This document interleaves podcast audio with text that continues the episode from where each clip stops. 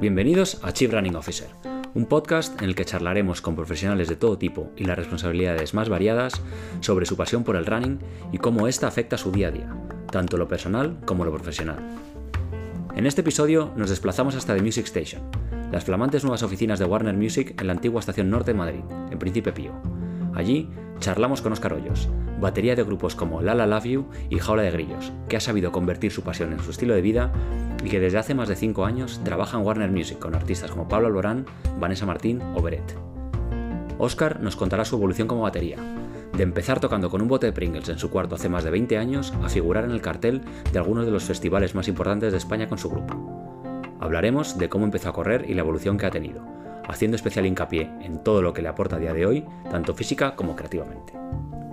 También nos detendremos un rato para conocer lo que supone ser un runner vegano y los beneficios que una dieta de este tipo ha supuesto en la vida de Oscar. Hablando con Oscar, parece que poco queda de la vieja imagen del rockero desfasado que vive bajo el lema de sexo, drogas y rock and roll. Se podría decir incluso que en pleno siglo XXI esto ha sido sustituido por un nuevo lema, running, veganismo y rock and roll. Espero que os guste. Esto es Chief Running Officer y yo soy José Ortiz. Hola Oscar, ¿qué tal? Eh, bienvenido a Chief Running Officer.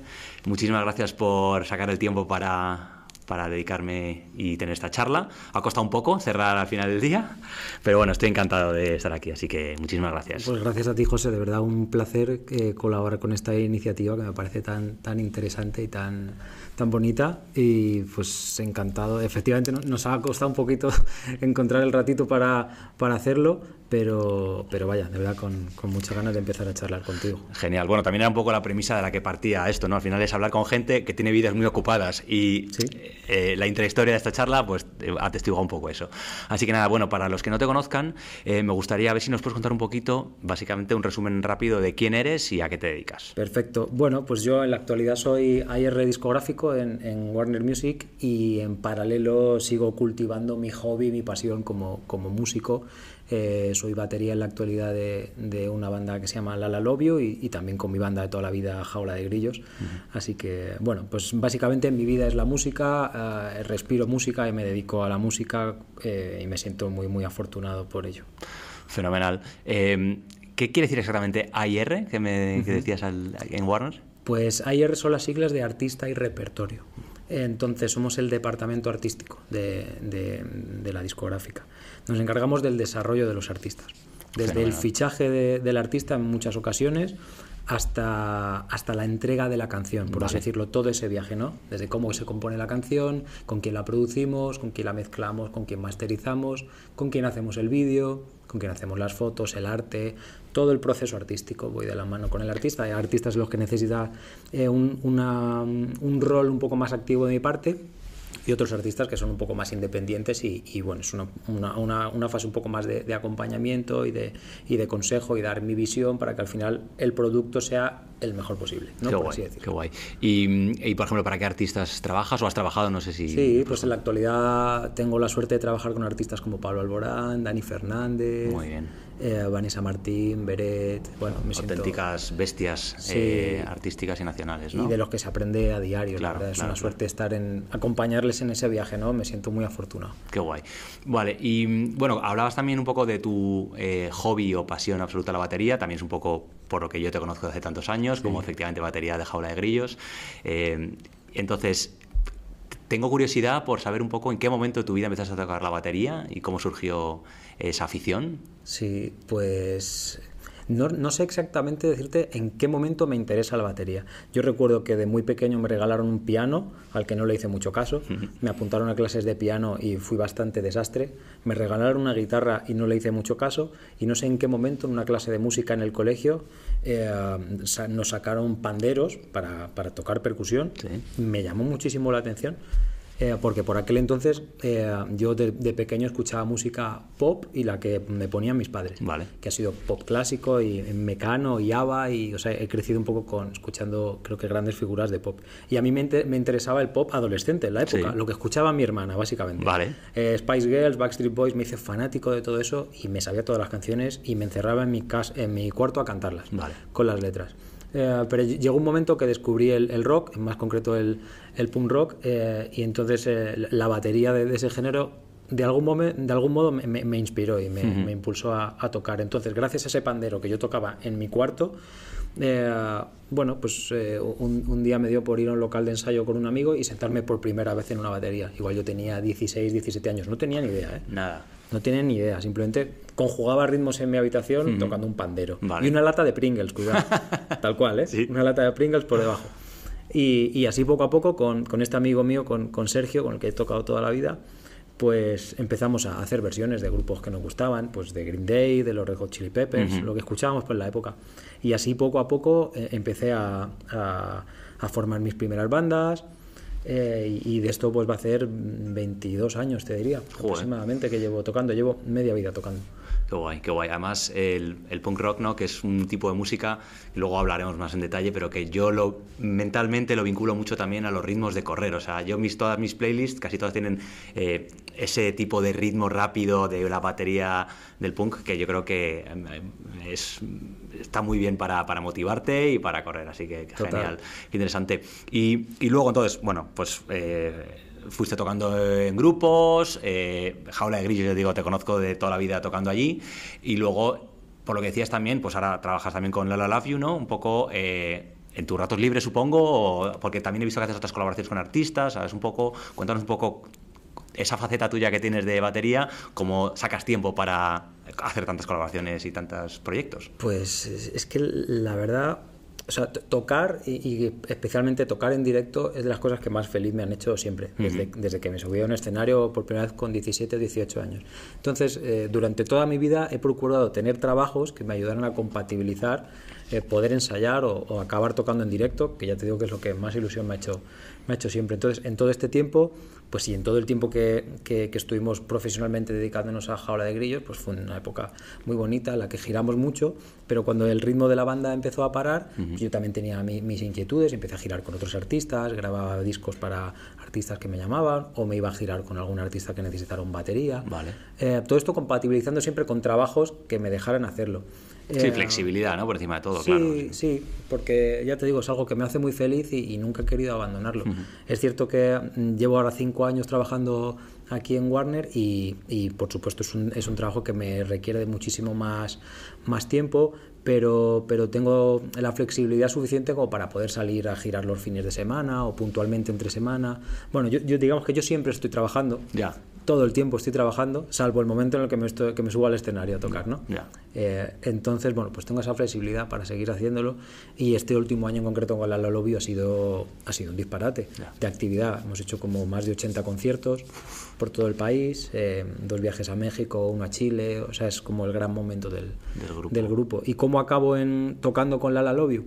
Pues la historia es bastante bonita, porque mm, ellos son amigos míos desde 2003, 2004, desde que empezaron ellos con el grupo. Vale. Yo tenía mi banda de punk rock en la época, teníamos un local de ensayo en Alcorcón y ellos entraron a nuestro local de ensayo a compartirlo y acababan de formar el grupo, o sea que nos conocemos desde entonces. Eh, en, todo este tiempo que hemos sido amigos, yo mm, eh, grabé las baterías de uno de sus discos eh, y siempre hemos tenido relación. Eh, entonces, bueno, hace como año y medio aproximadamente su batería toda la vida eh, dejó la actividad del directo y de forma natural, como yo me sabía las canciones y éramos amigos, pues, pues eh, me, consultaron si quería unirme. Claro, yo encantado, es un grupo que me ha encantado de siempre, desde la primera maqueta que, que grabaron, son mis amigos y entonces pues he estado todo el año pasado girando. Qué guay, qué guay, qué guay, qué historia. Pues sí, es bonita, es verdad, sobre todo no sabía yo que la Love User remontaba hace tantos años cuando montaron la, banda. O sea, incluso antes que tú de que empezases en jaula directamente. 100%, 100%, porque eh, yo entré en jaula de grillos, bueno, antes de que nos llamáramos jaula de grillos, yo entré aún cuando, Inalvis, ¿no? cuando nos llamábamos Inalvis. Eh, eso fue, yo recuerdo haber entrado en la banda en 2006. Vale. Pues imagínate, o sea, ya, ya la Lobby llevaban también pues una trayectoria similar a la de Inalvis, ¿no? Sí, sí, sí, sí, qué bueno. Y, y luego estás contando efectivamente que has siempre intentado simultanear un poco eh, tu, tu hobby con trabajos que te permitían. Entonces, dedicarte a, esos ratos, sacar esos ratos libres para girar, para tocar y demás.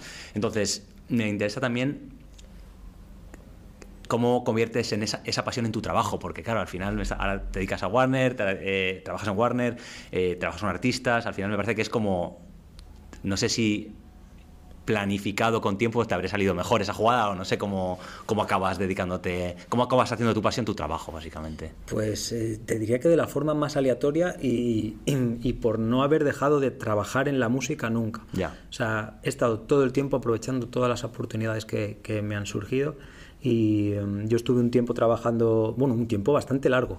De estos trabajos que te digo que intentaba compatibilizar con la música, yo fui administrativo durante siete años en, otra compañía de discos, en Universal. Vale. O sea, ya de algún modo tuve la cabeza dentro de, de una compañía y me ayudó a, a saber cómo funciona la compañía por dentro y a conocer un poquito más el engranaje, ¿no?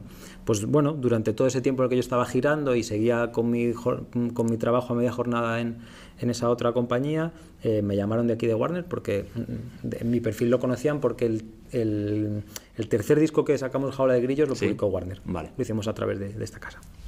Entonces, bueno, pues eh, se quedó una vacante en el departamento de AIR y en concreto se buscaba un perfil como el mío, ¿no? Alguien que haya vivido la música desde dentro, artista, que haya girado, que haya grabado un poco la experiencia y que igual pudiera tener un poco mi sensibilidad. ¿no? Y em, bueno, pues esa fue la oportunidad y, y por supuesto eh, feliz de, haberla aceptado y, aquí estoy más de cinco años después. Qué bien, qué Muy agradecido y, feliz con el día a día, la verdad. Qué guay, qué guay, qué guay.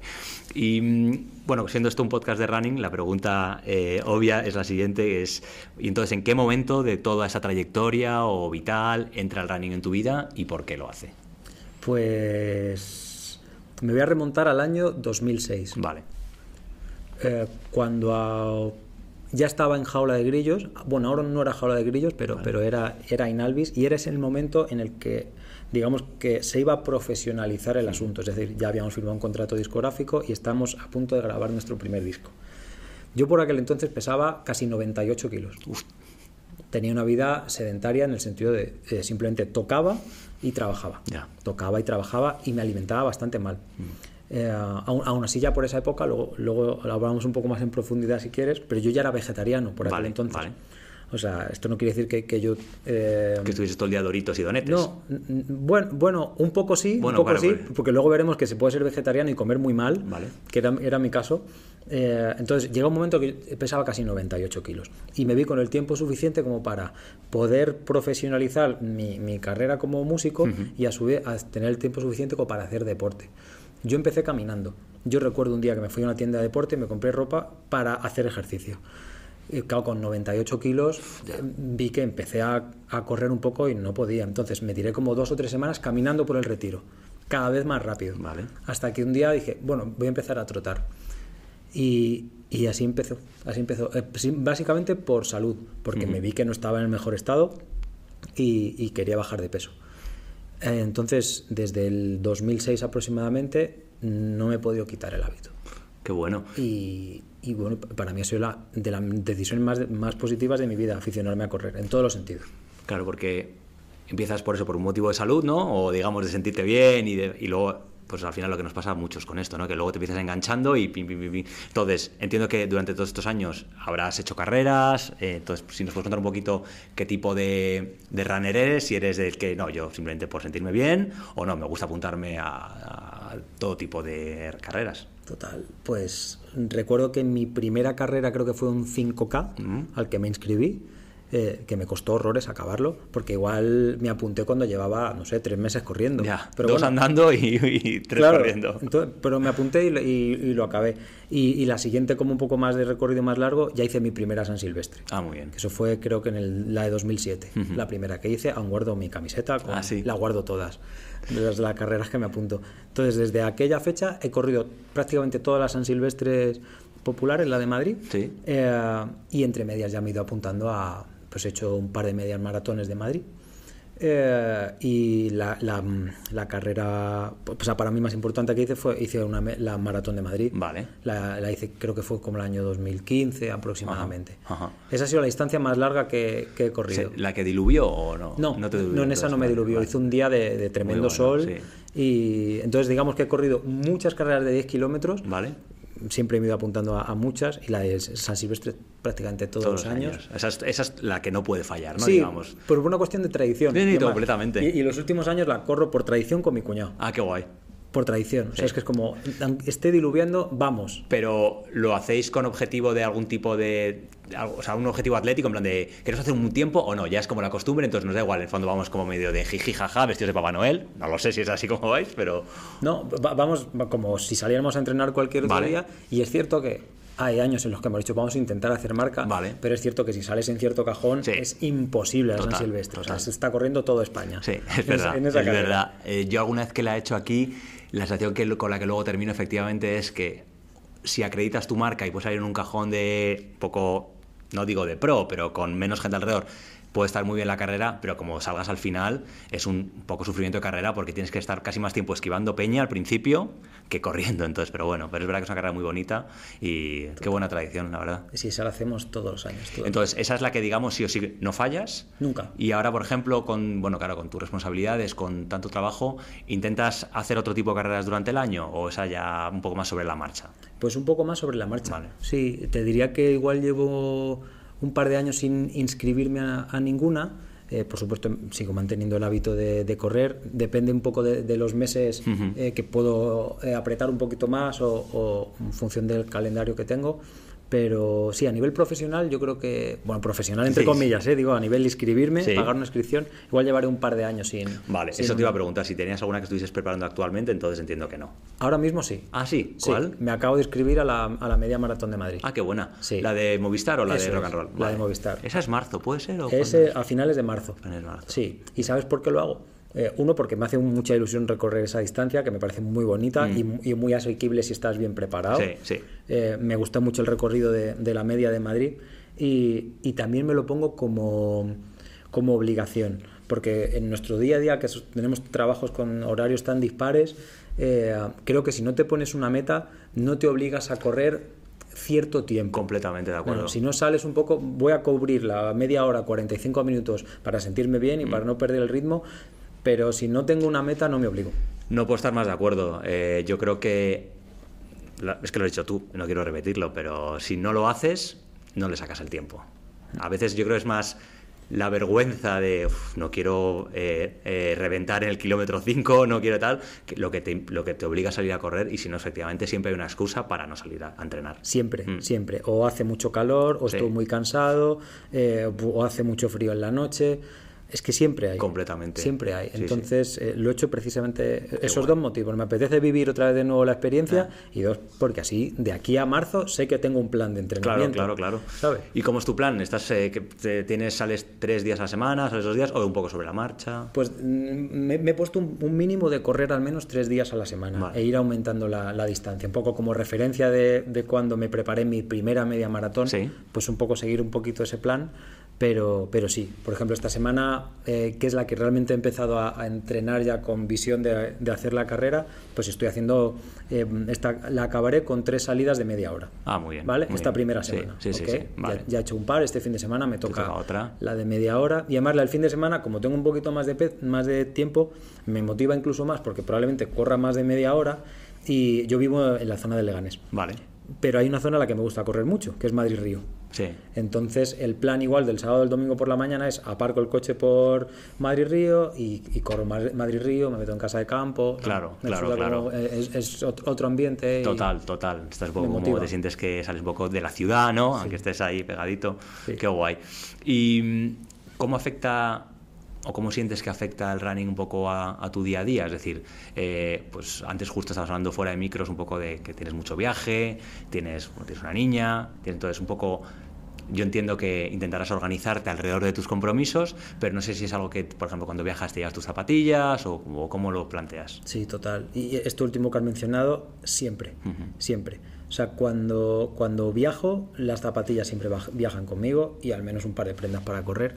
Pasa siempre. Hace muy poco estuve, estuve en Miami trabajando una semana y el plan era a primera hora de la mañana, en cuanto me quitaba lo más urgente de trabajo, Sí. era calzarme las zapatillas y salir a correr. Qué guay. Es que me parece una experiencia, eh, sobre todo en, ciudades distintas a la tuya, me parece una experiencia preciosa. O sea, conocer la ciudad corriendo, o sea, me parece un lujo. Total, total. O sea- Yo alguna vez he pensado que. Lo, lo, lo suelto aquí por si alguien me quiere robar la idea, pero alguna vez digo, joder, estaría chulo montar una agencia de viajes como haces con la gente con Segways y demás, pues conocer la ciudad corriendo. Total. Porque es verdad que, haces unas distancias que andando quizá te dan pereza, pero en cambio si es con la excusa de entrenar, pues es una forma muy bonita o fácil de, conocer ciudades, estoy totalmente de acuerdo. Total, total. Entonces es algo que disfruto mucho.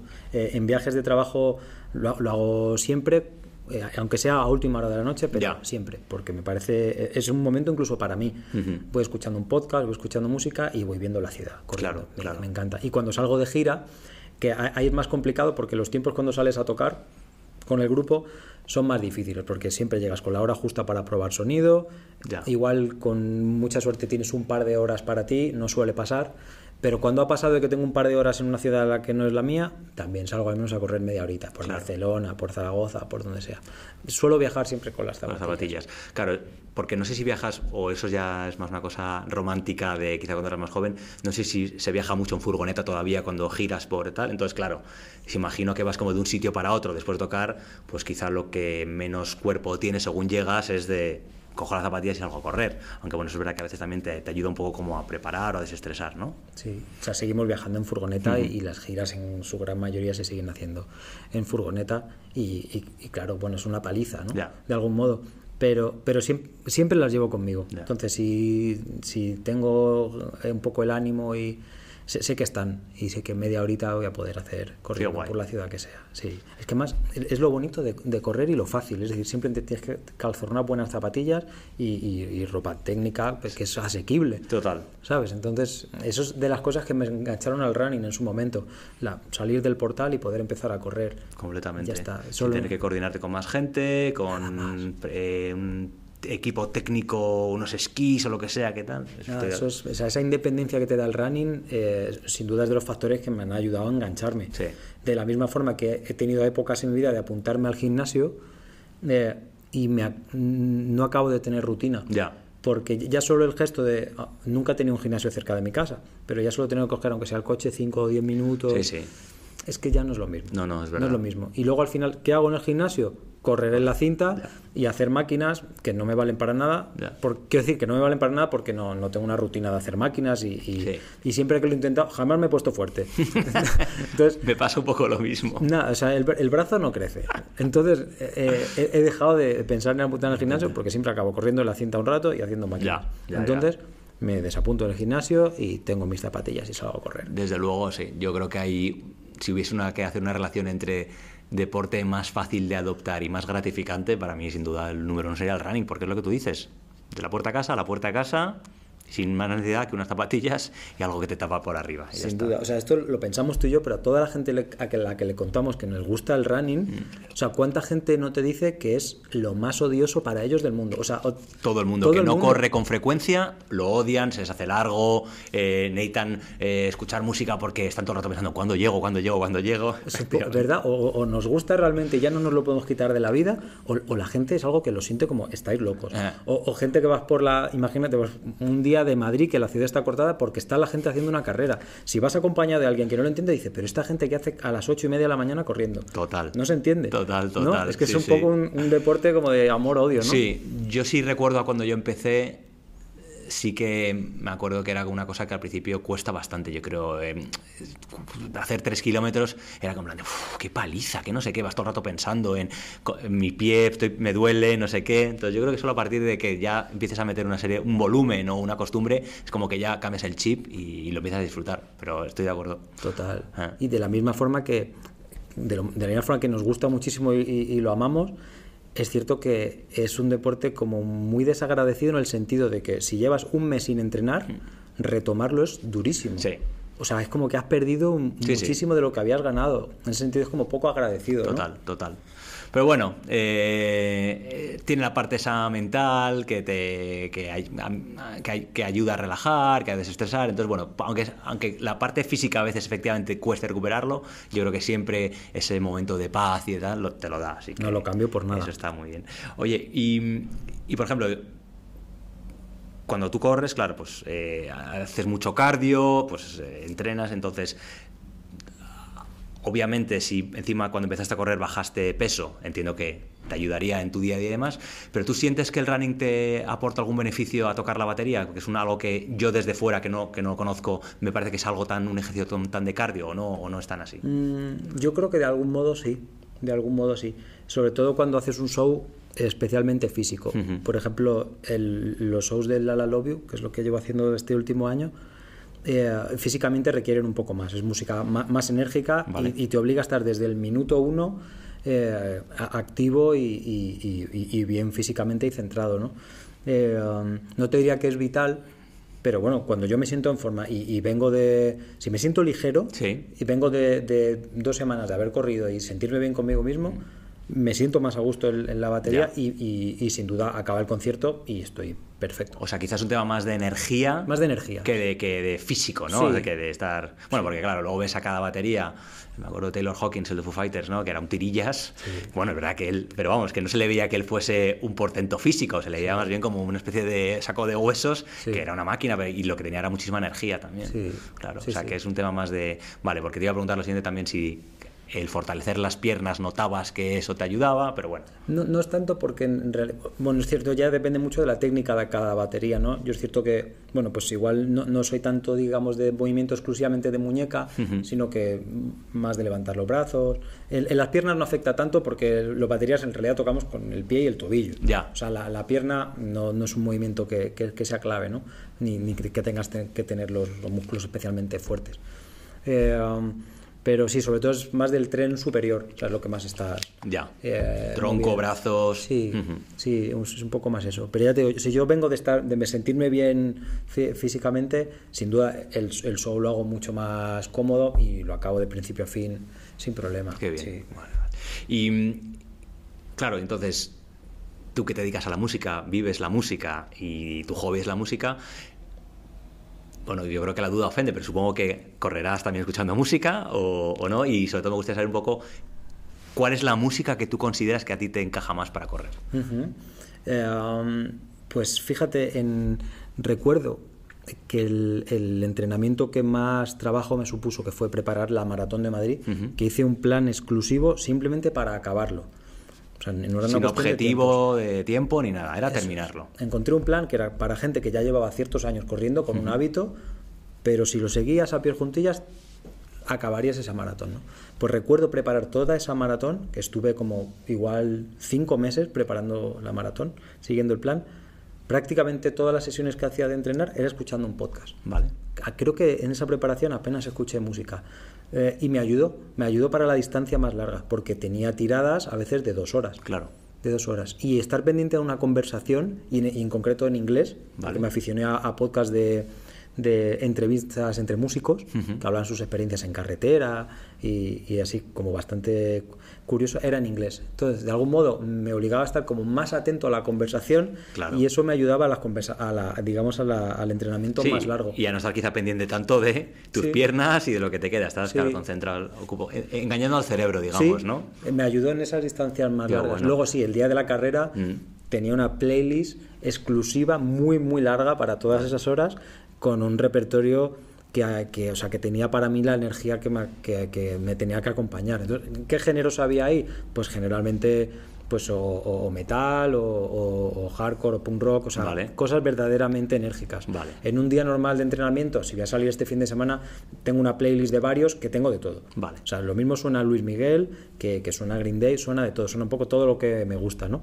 Y es más, es más eh, música, lo que tú dices, que te gusta, sí. que, que te motive. ¿no? Para las carreras tengo una muy concreta, tengo una playlist que se llama Run. Run. Y ahí vuelco todas las canciones que me, que me insuflan energía, ¿no? Y generalmente es ese género, o sea, como enérgico y que me, que me empuja, o con letras que me motivan. Vale. ¿Sabes?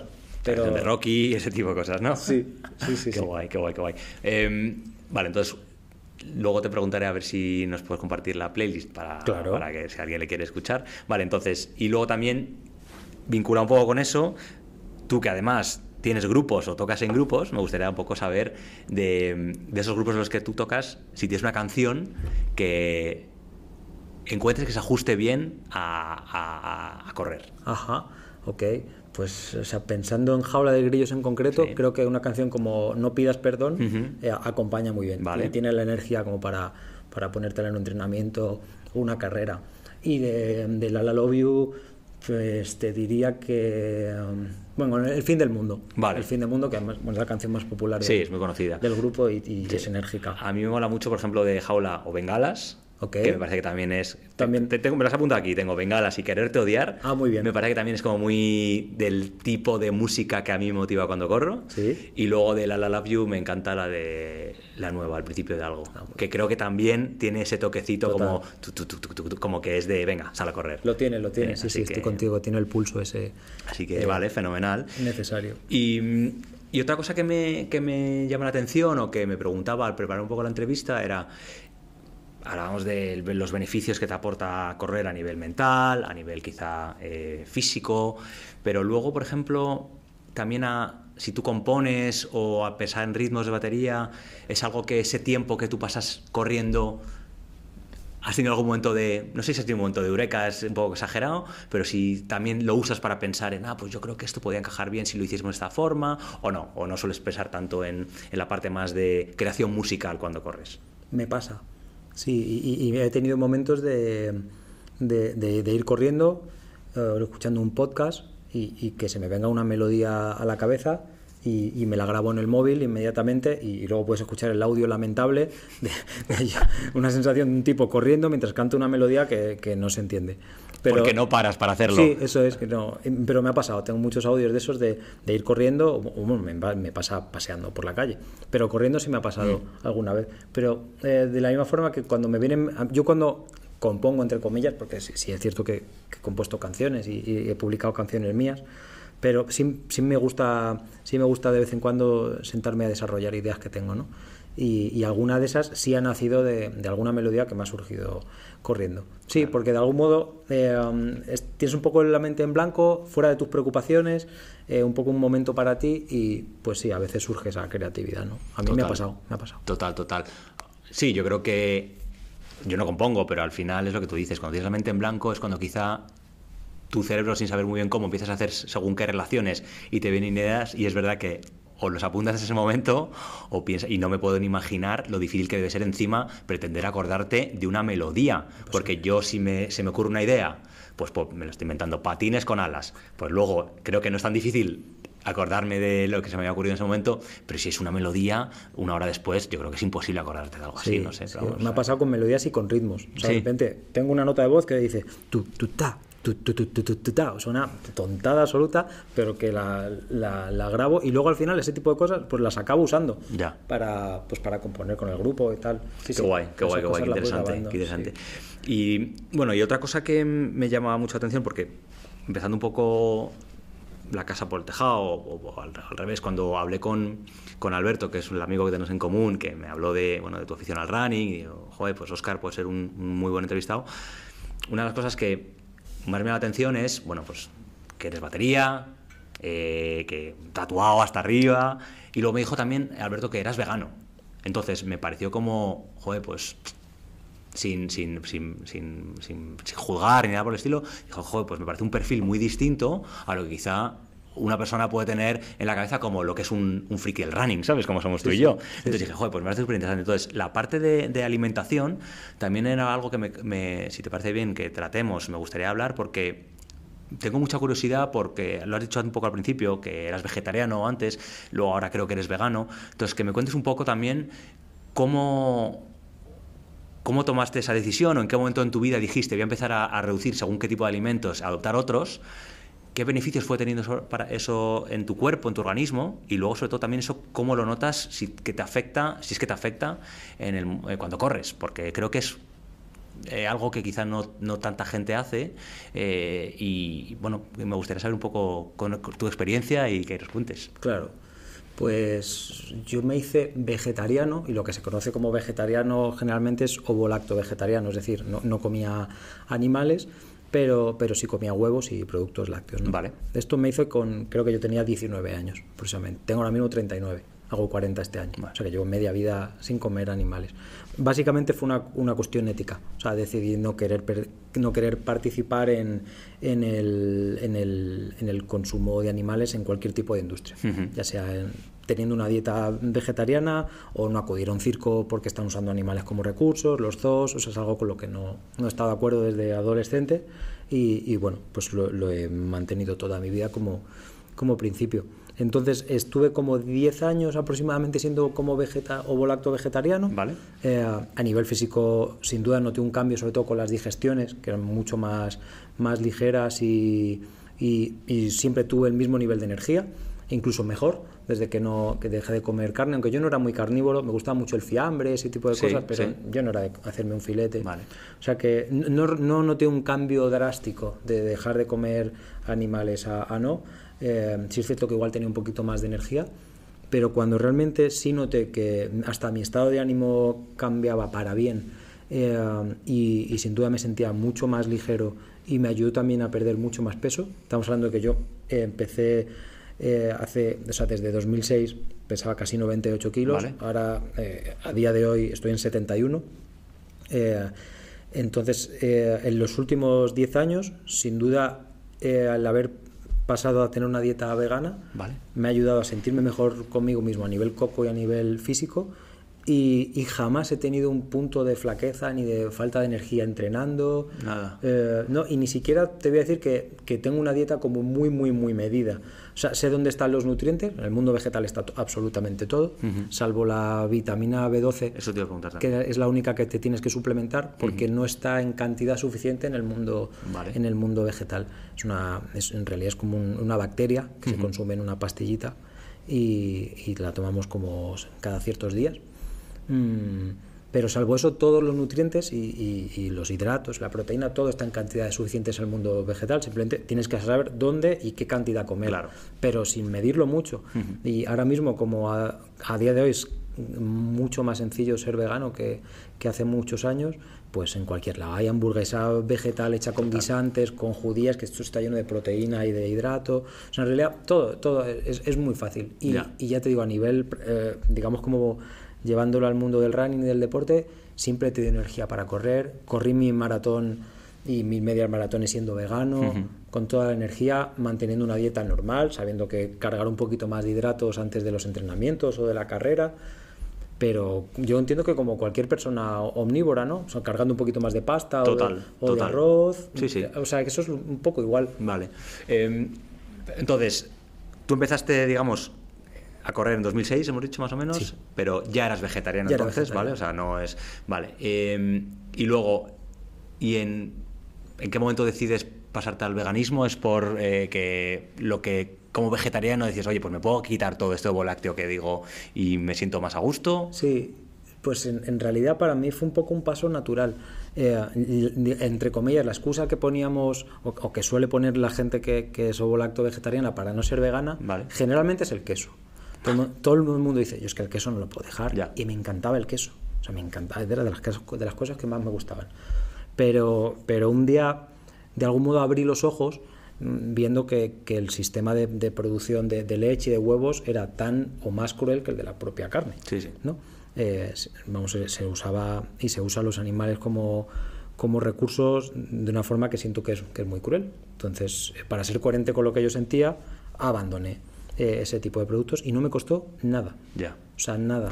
Bueno, y cuando encima supongo que la motivación es ética, o sea, es decir, si me Sí. dices que es que, bueno, o sea, si te sienta mal o yo qué sé, pues quizá, joder, es que me gustaría tocar, pero cuando tienes una, una, una razón tan poderosa, como en plan de, yo no es que si no quiero que los animales hagan daño, pues que yo coma queso sigue de alguna forma incentivando que lo sigan haciendo de otra manera. Entonces tiene todo el sentido del mundo. Sí.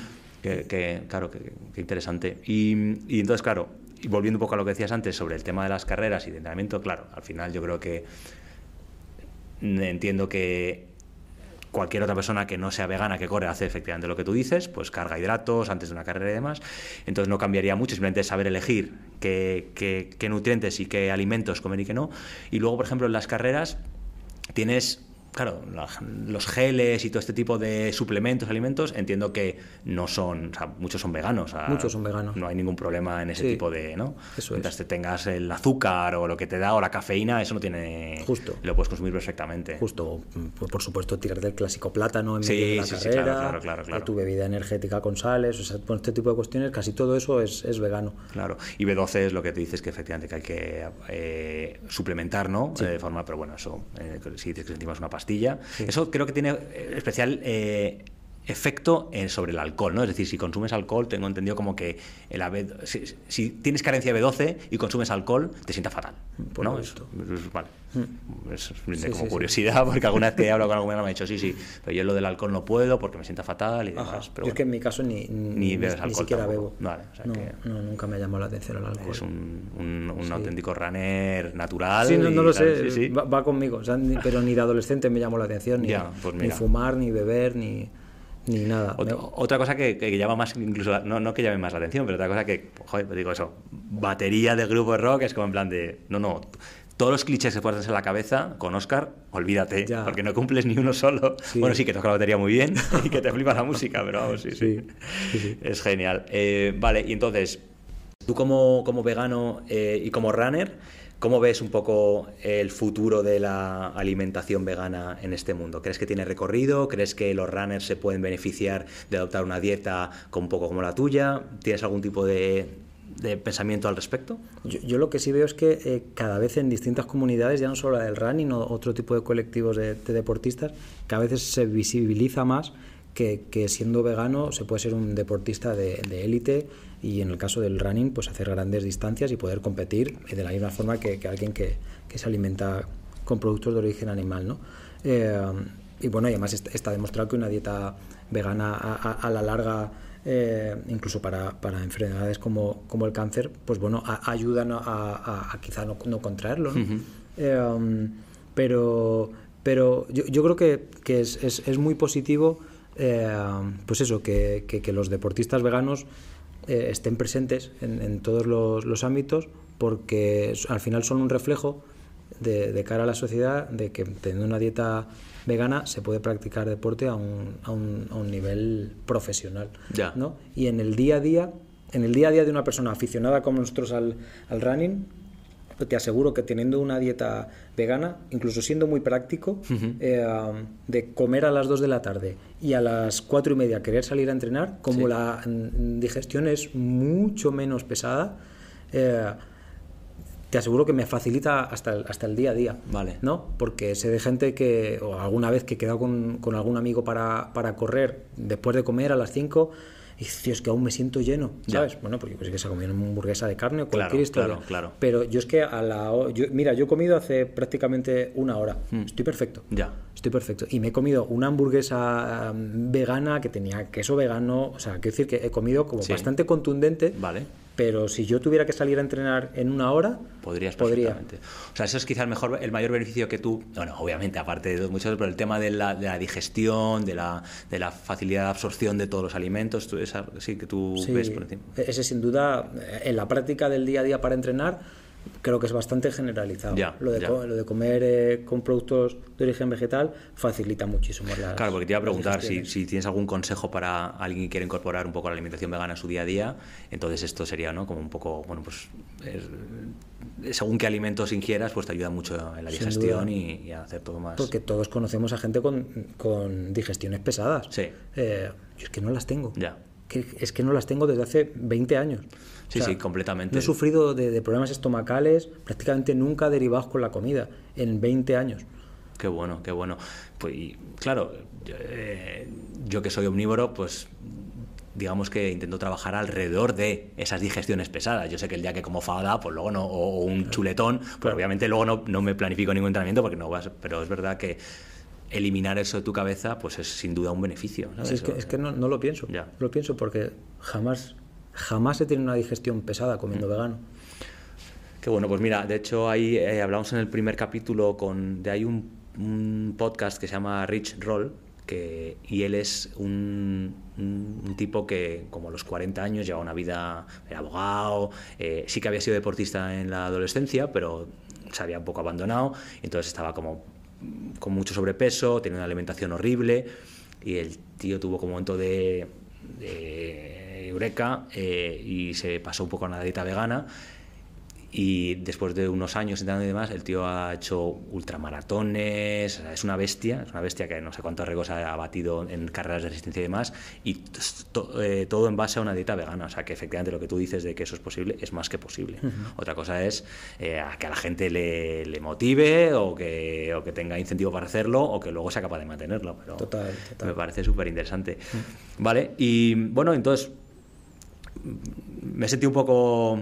Eh, no sé si alienígena, porque claro, se ve claramente que yo de temas de veganismo no sé mucho, entonces estaba aquí un poco de, bueno, tanteando sin querer parecer que me metía en muchos jardines, pero bueno, te agradezco porque me parece un tema súper interesante. Y entonces, por ejemplo, por terminar un poco este tema, eh, alimentos favoritos para que creas que te aporta más nutrientes y que creas que más, más sabor de cara a tu dieta. ¿Me los podrías decir algunos? Por... Pues imagínate, un, un día que voy a hacer una carrera de 10 kilómetros me levanto por la mañana y me hago un, porridge de, avena con leche de soja y, canela. Vale. Eso, eso me encanta para desayunar. Y, tengo energía y estoy saciado hasta la hora de la comida. Vale. he desayunado a las 9 de la mañana. Eh, um, y luego para comer, pues un, bol de pasta no muy grande con tomate natural y un poco de soja texturizada, que previamente he salteado con, con, cualquier cosa, un condimento con cebolla y suficientemente ligero como para que luego a las dos horas salir a correr. Eso es, vamos, es alimentación vegana y sencillísima y súper barato. Ya. Además. Qué guay, qué guay. Con eso pues, funciona. Pues mira, pues eh, tomaremos nota. Luego te pediré a ver si tienes algún tipo de, eso, alguna recetilla, porque yo creo que las notas del capítulo, además de, pues eso, de la playlist que hemos hablado y algunas cosas más que puedan eh, surgir, creo que, oye, me parece interesante para introducir a quien quiera eh, alguna receta chula para probar. Yo desde luego voy a probar esto de las hojas texturizadas, no lo había oído hablar, entonces una sala de pasta con eso puede estar muy bien. Me parece, y el porridge también me parecen interesantes, así que lo dejaremos luego si te parece. Súper. Vale, genial. Vale, entonces, eh, un poco ya para ir un poco enfilando hacia el final de la charla, ¿vale? Sí que teníamos o tengo una, especie de test relámpago que llamo yo, que empecé en el segundo episodio, que me gustaría hacerte a ti preguntas un poco para que me cuentes, ¿vale? Entonces, la primera es, ¿corres solo o acompañado? Solo. Siempre solo. Generalmente solo, salvo en alguna carrera, tipo la San Silvestre que corro con mi cuñado, o en alguna que se ha sumado algún otro amigo, pero sinceramente prefiero correr solo. Vale. Porque es mi momento, eh, además, a mí personalmente no me ayuda tener una conversación, aunque sea no muy fluida mientras corro, porque no me ayuda a controlar la respiración, no me concentro. Prefiero el momento ir escuchando mi podcast o mi música y tirar yo solo, sea carrera o entrenar. Hay gente que le gusta correr en grupo. Yo no lo comparto. Lo he probado alguna vez y no, es la misma sensación ni es la misma experiencia para mí. ¿Hora ideal para correr tienes alguna en el día o te da un poco igual? Vamos a ver, cuando no era padre, eh, a primera hora de la mañana. Ahora es algo que no puedes hacer porque ya sabes, la, rutina del, mm. bebé te, cambia eso. Eh, pero a primera hora de la mañana me gusta. Y empezar el día y, llegar a casa y pegarte tu ducha, ya estás como nuevo durante todo el día. 100%. Ya has hecho como, no sé si lo más difícil, pero ya es en plan de a partir de ahora todo es eh, a más. Sí, y, además que te cambia mucho el, mood para el día. Mm. O sea, yo soy una persona realmente bastante positiva, ¿no? Y, encaro el día a día con alegría y con ganas. Pero después de correr, más aún. Ya. O sea, tío, me cambia el, mood y, la positividad me la, me la sube, de veras. O sea, voy con muchísima más energía a cualquier cosa. Qué guay. Sí, sí, eh, estoy más, muy, muy de acuerdo. Eh, yo antes corría mucho por la noche, por ejemplo. típico antes de ser padre también pero ahora noto que la energía no me llega al final del día y es más como que lo hago porque tengo que hacerlo y si no, no cumplo con el entrenamiento o lo que sea, pero si pudiera elegir, a mí en la mañana me parece el momento perfecto. ¿Qué, me, ¿Qué me lo iba a decir a mí esto hace unos años cuando, ¿sabes? No me levantaba jamás y ahora vamos, fenomenal. Vale, eh, ¿tienes alguna carrera soñada que te gustaría correr algún día? Es decir, si tuvieses que... Si, independientemente del, del dinero o del tiempo, ¿vale? O sea, no, el día que corra tal me podré morir tranquilo. ¿Tienes algo así o no? pues sí, la verdad es que sí, tío. ¿Y sabes que me lo despertó hace muy poco? Ya te digo, hace dos semanas estuve trabajando en Miami. Vale. Coincidió con el día de la maratón y media maratón de Miami. Ah. Coincidió. Entonces me fui a la meta a ver a la... Ah, ¿En serio? ¿Estabas ahí? Sí, tío. Me fui a la meta a, a, verlo llegar y dije, wow, qué bonito. Si lo llegas a ver que ese viaje de trabajo me coincide con eso, me hubiera inscrito con tiempo. Te la preparas, claro. Sí, me lo hubiera preparado, aunque sea hubiera sido la media maratón. Ya. Esa, me dio muchísima rabia, porque en cuanto me enteré tres días antes, entré en la web a ver si quedaban inscripciones y no había. Pero me hubiera encantado la experiencia de correr por, por Miami, por Ya. ejemplo. Eh, um, pero, bueno, una carrera como una media maratón en Miami parece, me parece como algo muy bonito. O, por supuesto, una ciudad como Londres o, o Nueva York, pues sí, sí. Y, y algo más a mano, pues hubo una vez, pero que no me cuadró por fecha, que quise correr la media de Valencia. Eh, o sea, lo de desplazarme un fin de semana para correr una carrerita al menos de, de, de media. media distancia me apetece mucho. Qué guay. Vale, o sea que no es tanto una en concreto, sino más lo que es el viaje a un sitio fuera de Madrid, Sí, la experiencia. Sí, es- eh, pero, a mí es un poco el plan similar a cuando me voy de viaje a ver un concierto. Claro. A Londres, a París o, o lo que sea. Es la experiencia. ¿En familia o cómo lo ves? eh, Sí, ideal? en familia me parece guay, ¿sabes? O con amigos, Ya. ¿sabes? El, el momento eh, carrera o competición, entre comillas, con acompañado, prefiero hacerlo solo, Mm. Pero, pero me parece muy guay también. tener el entorno alrededor Sí, y todo me esto. parece sí, guay, sí. Nada, y luego si encima puedes disfrutar un poco de la estancia después de la carrera ya es ideal. Porque muchas veces, yo creo que a veces cuando uno viaja está para una carrera o estás muy concentrado en, oye, tengo que acostarme pronto, tengo que comer no sé qué, pero si la terminas y luego te quedan un par de días para disfrutar de la ciudad, eso ya sería la bomba. Planazo. Total. Vale. eh, ¿Tienes algún. Hablábamos antes un poco de, de- de correr con algún objetivo, de tiempos y demás. ¿Tienes algún hito, o sea, o cuál es el hito de carrera del que puedas estar más orgulloso? Por ejemplo, haber terminado la maratón de Madrid o hacer determinado tiempo en una carrera. ¿Tienes algo así que cuando, si tuvieras que hablar de tus greatest hits eh, atléticos, que te viene a la mente? Hombre, en el top 1, sin duda, haber acabado la media de Madrid, o sea, para mí es un hito vital. La entera. O sea, perdón, si la maratón de Madrid. Eso. para mí es un hito vital. O sea, yo pensar que he corrido una maratón y la de Madrid que, que yo, no, yo no pensaba que era tan dura. Mm. Porque me dijeron, ya todo lo pasado, pero tío, ¿cómo corres tu primera maratón en Madrid? O sea, con la altimetría que tiene, yo, pues, yo qué sé, yo me apunté porque es la de mi ciudad. Claro, si claro. lo llego a saber, me voy, fácil de- me voy a la de Valencia. Por, por distancia. Claro, no lo pensé. Eh. O sea, fue durísimo. O sea, fue la experiencia más gratificante o de las más gratificantes y la más dura de mi vida, Ya. 100%. Ya. O sea, fue muy duro acabarla y esa, la semana posterior, durísima. O sea, yo caminaba como un abuelo, no podía bajar escaleras, no podía bajarlas. Es que. O sea, fue durísimo, pero Eso quizá también lo hizo también, lo hace también tan, tan gratificante, ¿no? El, el haber sufrido tanto, luego le das más valor. sí, sí, sí, sí, sí. Las Vamos, pasé putísimas, pero sin duda. que me lo quiten lo bailado. Wow, o sea, eso no, no lo cambio por nada. Y, y era un poco la, la recompensa al esfuerzo, pues estamos hablando de que yo igual, pues eso, como cualquiera, ¿no? Que estuve preparándola cinco meses. Y son cinco meses de tu vida diciendo, tengo que seguir este plan porque si no, no acabo la maratón. Claro. Y eso es, yo entré llorando Ya. de la emoción, de decir, lo he conseguido. Ya, ¿Sabes? O sea, eso no se me olvida. Ya. O sea, entré llorando por la meta. O sea, fue increíble. O sea, tú eres de los que eh, las carreras despiertan esa, esa emotividad en ti cuando terminas o esa en concreto porque... No, no, siempre, siempre. Y cu- cuando un, un 10K igual no, Mm. porque son distancias que prácticamente las entrenamos, ¿no? Los que somos así aficionados. Pero una media maratón o una maratón, la maratón sin duda, vamos, entré llorando. Y la media maratón también me ha pasado. O sea, Mm. he corrido dos o tres y entro emocionado.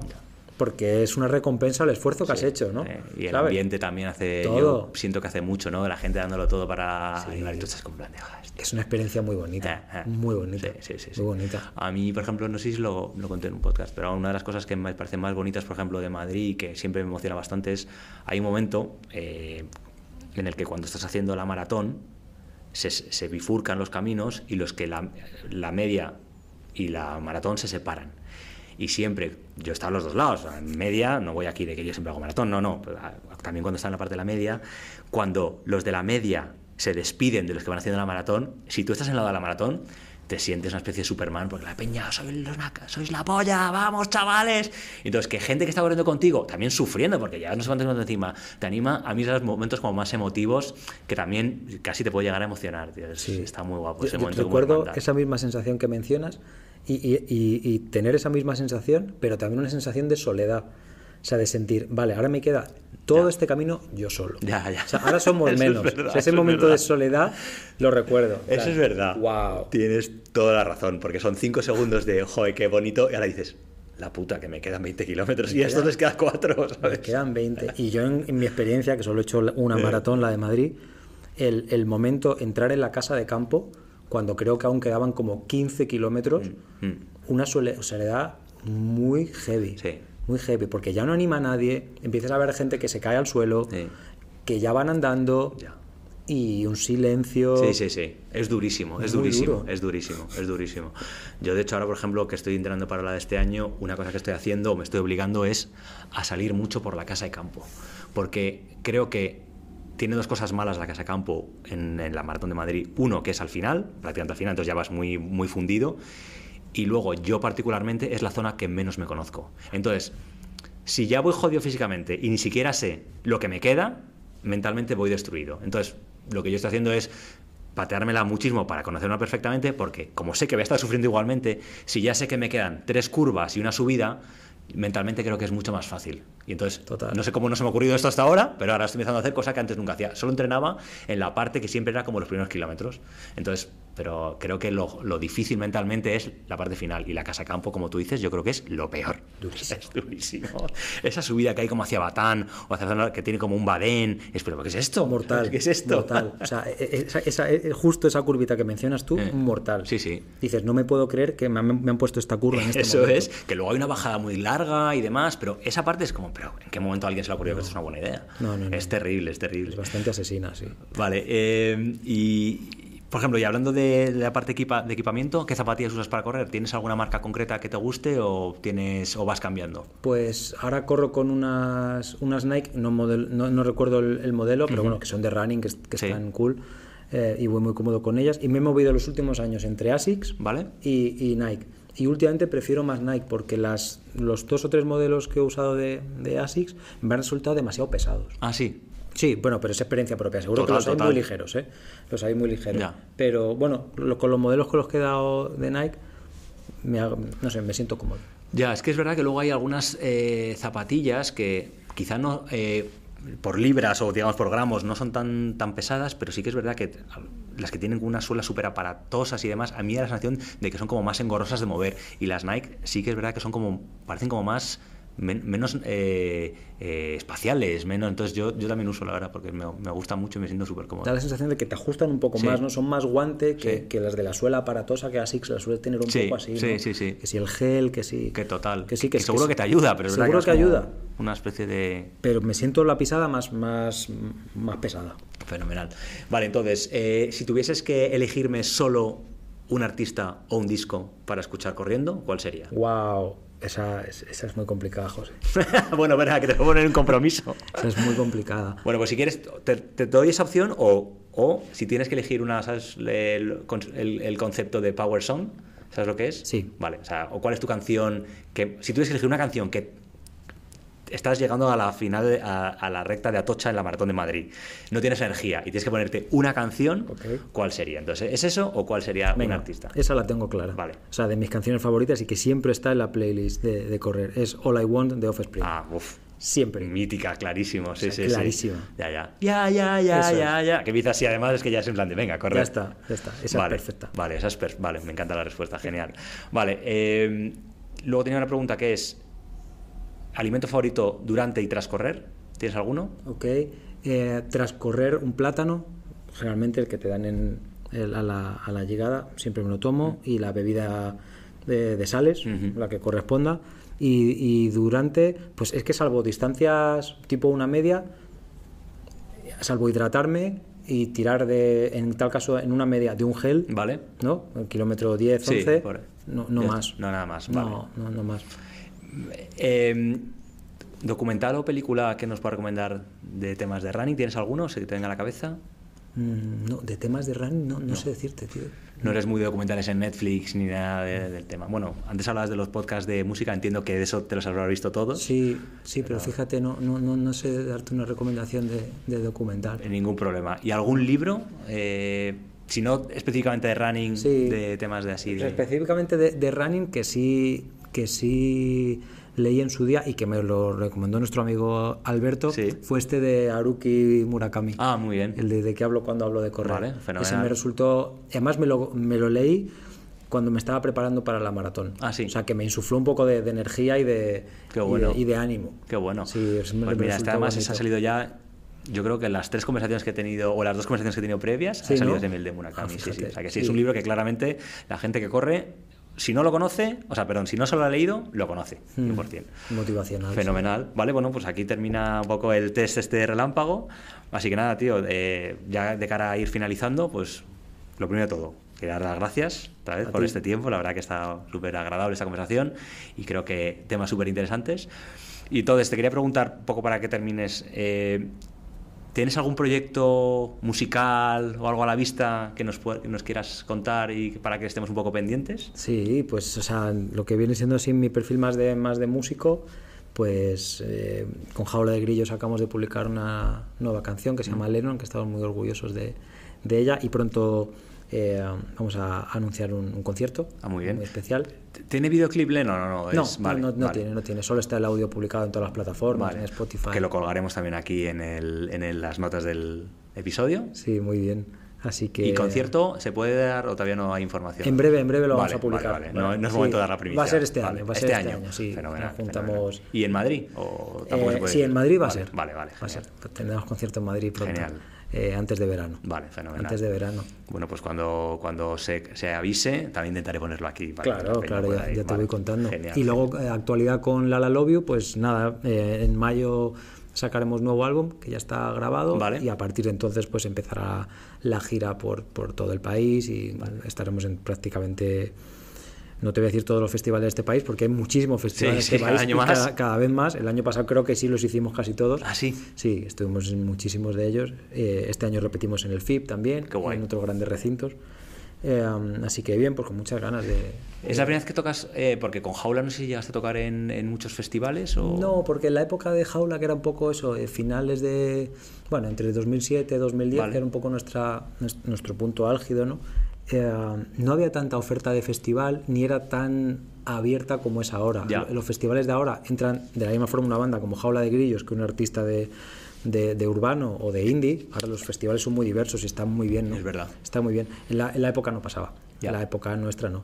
Entonces, bueno, pues ahora tengo la, la suerte de, de- de vivirlo con, con Lobio y pues los carteles son muy bonitos. Qué guay. Además está en un momento muy bueno, ¿no? La banda, yo creo, o sea, Sí, está súper es que sí, conocida. sí. Y, y gira, y entonces, ¿giraréis solo en España o también si os llaman de fuera o tenéis ya algo previsto de iros a México, como decías antes, con la You o algo así? Sí, repetiremos en México porque ya estuvimos el año pasado y la experiencia fue buena y, y a- el, el público mexicano ha acogido muy bien al, al grupo y, y el sonido encaja allá. Así que haremos otro viaje Qué bien. para allá a tocar y la verdad es que bueno, en México es una maravilla. O Qué guay. Te diría que ahora mismo es mi ciudad favorita del mundo es Ciudad de México Ah, ahora ¿sí? mismo. Sí, o sea, me encanta la onda, me encanta lo que más su gente y volver allí a tocar, o sea, eso es un, es un regalo. Qué guay. Es un regalo. ¿Y allí en qué tipo de venues tocáis? ¿En, un, en clubs o en...? Sí, por ahora allí en, Vale. en clubs, eh, claro, digamos de algún modo está- estás empezando a, a abrir mercado, ¿no? Sí, pero no sé si es lo típico que, que lo pegáis en México, en plan, y sois ya casi Luis Miguel allí, en plan un estadio, de momento no. Pero... No, la última vez que estuvimos en Ciudad de México, hemos estado en Guadalajara o Vale. en Puebla también, aún en, en recintos eh, chiquitos, ¿no? Como es normal. Pero sí, ya la última vez pues hicimos un soldado de una sala de 300 personas. Bueno, pues lo siguiente es ir ampliando un poquito. Claro, qué bien, qué bien. Sí, seguir tra- tratando México pues como otro mercado más. Claro. ¿no? Porque hay público y, y hay fans allí del grupo. O sea, hay apetencia por la música, la Love You y sí, tal. sí, sí, sí, sí, es muy bonito, muy bonito. guay. Es una Pues suerte. nada, oye, eh, desearte muchísima suerte, que vaya fenomenal el nuevo disco, también con Jaula, ahí yo sigo más de cerca Sí, por lo sí, que sí. nos une, así que nos veremos en conciertos y nada, tío, darte las gracias por, por este ratito, que la verdad que ha estado fenomenal. No, gracias a ti, José. De verdad, un gusto. Me ha encantado la, la charla. Qué bien compartir tantas cosas y de hablar de esta pasión nuestra del, del running que, que gracias a Dios no nos vamos a poder quitar nunca de encima. Eso tiene pinta, Es una eso maravilla. pinta, por lo menos de momento, así que nada, muchísimas gracias, tío, un abrazo. A ti, a ti, un abrazo.